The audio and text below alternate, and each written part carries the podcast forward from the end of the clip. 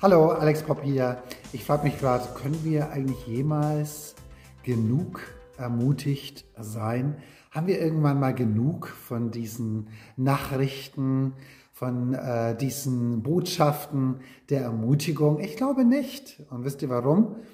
Weil es daran manchmal regelrecht mangelt. Oft kriegen wir das glatte Gegenteil gehört Nachrichten, Botschaften, Statements, die alles andere als ermutigend sind. Aber ich sehe immer wieder, dass Gott und sein, genauso auch sein Wort sowas von ermutigend sind in dieser Zeit mehr denn je nötig. Und so höre ich nicht auf, immer wieder auch eine Botschaft der Ermutigung zu geben. Und heute teile ich mit euch Sprüche 1, Vers 33. Hier steht, der, der auf mich hört, wird ungestört in einem himmlischen Frieden leben. Frei von Angst, zuversichtlich und mutig. Sie werden ohne Angst und geschützt vor den Stürmen des Lebens ruhen. Wow! Vor den Stürmen des Lebens werden sie ruhen. Sie werden ungestört himmlischen Frieden erleben. Ist das nicht der Hammer? Also, ich glaube, dass die Menschheit eigentlich immer schon herausfordernde Zeiten erleben mussten. Mal schwieriger, mal einfacher, mal eher regional, mal global angesehen, aber dass irgendwie die Zeit an sich immer auch Herausforderungen mit sich bringt für die Menschen. Aber dann einfach zu lesen, dass über all den Jahrhunderten, Jahrtausenden Gott etwas ausgesprochen hat, was uns allen betrifft, nämlich dass, wenn wir auf ihn hören, dann werden wir, egal was passiert, wir werden ungestört in einem himmlischen Frieden leben.